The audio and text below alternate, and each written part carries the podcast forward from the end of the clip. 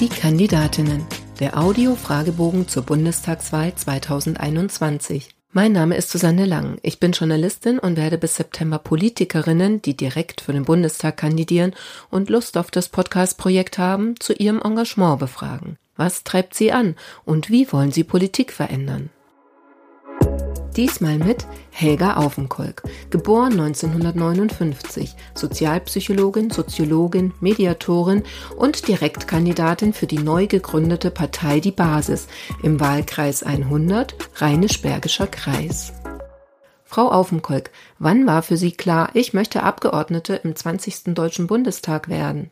Also für mich war eigentlich jetzt, gab es nicht den Moment, dass ich gesagt habe, ich möchte jetzt ähm, Abgeordnete im Bundestag werden, sondern es gab für mich eigentlich nur den Moment, wo ich gesagt habe, hier läuft so viel falsch dass man aktiv etwas daran ändern muss. Es war dann eigentlich mit, mit dem Eintritt in die Partei, war auch die Möglichkeit gegeben, sich als Direktkandidatin zu bewerben. Und äh, dann habe ich das einfach gemacht, weil ich auch aktiv etwas tun wollte.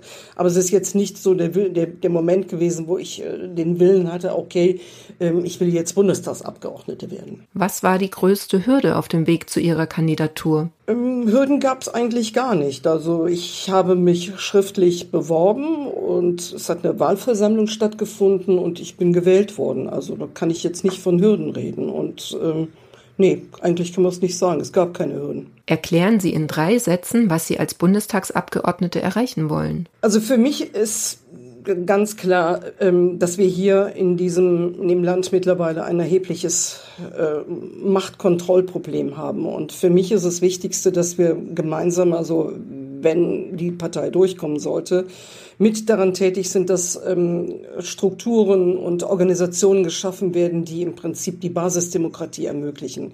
Im Zeitalter der Digitalisierung dürfte das eigentlich auch kein Problem sein, aber wir haben damit eigentlich ein relativ gutes Mittel zur Machtbegrenzung. Und in Zeiten, wo ähm, ja, Politiker im Sinne ausschließlich im Sinne von Lobbyisten agieren, ist das umso wichtiger. Zudem ist mir weiter wichtig, dass wir ähm, wegkommen von der Globalisierung oder jedenfalls in diesem krassen Maße, wie es jetzt ist, sondern dass wir mehr wieder zur lokalen Produktion, weil wir dann im Prinzip auch die Möglichkeit haben, mehr auf äh, Produktionsbedingungen zu achten und äh, nebenbei dann auch noch was für die Umwelt tun, weil diese ganze Hin- und Hertransport über sämtliche Weltmeere und durch die Lüfte, dass das im Prinzip in dem Maße nicht mehr erforderlich ist. Und wir sind natürlich auch nicht mit dem Diktat äh, internationaler Großkonzerne unterworfen. Was für mich auch wichtig ist, dass wir, das hat eigentlich gezeigt, dass ähm, die letzten Jahre unter Merkel eigentlich auch gezeigt haben, dass wir sehr viel früher anfangen müssen, eigentlich in der Bildungspolitik, dass wir Kinder sehr viel früher ähm, sozusagen zu guten Demokraten machen, weil ich glaube, dass viele Menschen in diesem Land einfach auch ein tatsächliches Demokratieproblem haben. Wer glauben Sie, wird sie wählen und warum? Ich denke, das sind die Menschen, die sich das Denken nicht abnehmen lassen wollen, sondern ähm, selber denken wollen. Und die auch selbst in die Verantwortung genommen werden wollen und ihr Leben eben selber anfassen wollen und nicht wie kleine Kinder behandelt werden wollen. Ihr bisher größter politischer Erfolg war? Den gab es ja noch nicht. Also der müsste jetzt noch kommen. Also bis dato ist es jetzt so frisch. Also kann ich noch nicht von einem politischen Erfolg reden. Welche Ecken sollte man in Ihrem Wahlkreis einmal gesehen haben?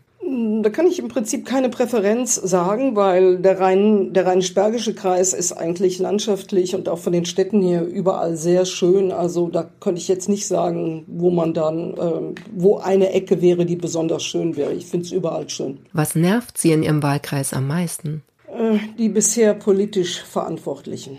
Wenn Sie noch einmal jemand danach fragt, wie Sie das Mandat mit dem Privatleben vereinbaren wollen, dann? Ähm, glaube ich, dass ich mich einfach auf meinen Mann verlassen kann, der ähm, mich in unserem gemeinsamen Leben immer unterstützt hat. Und ich glaube, das würde dann, ähm, das würde auch dann klappen. Und er würde mich auch bei dieser Sache unterstützen. Und da, damit ist eigentlich schon viel gewonnen. Ob auf Twitter oder am Wahlkampfstand, was war das Dümmste, das Sie im Zusammenhang mit Ihrem politischen Engagement bisher gehört haben? Querdenker.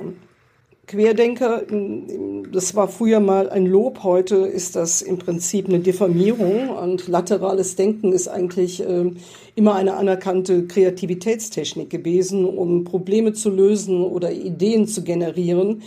Heute ist das ähm, im Prinzip ein Schimpfwort, weil es nicht erwünscht ist, dass man selber denkt. Aber ich bin nicht nur Querdenker, ich bin auch Selbstdenker.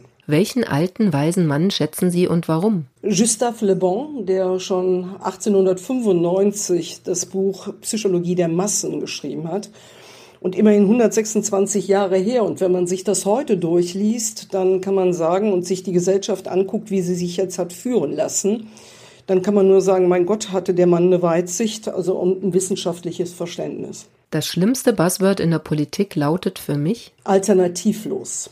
Für mich ist nur eine Sache alternativlos und das ist der Tod. Und ich versuche meinen Klienten eigentlich immer ähm, auf den Weg zu bringen, dass sie eben einsehen, dass es keine Alternativlosigkeit gibt, sondern dass man sich einfach nur auf die Suche nach anderen Lösungen machen muss. Und dieser Begriff, der macht mich richtig wütend.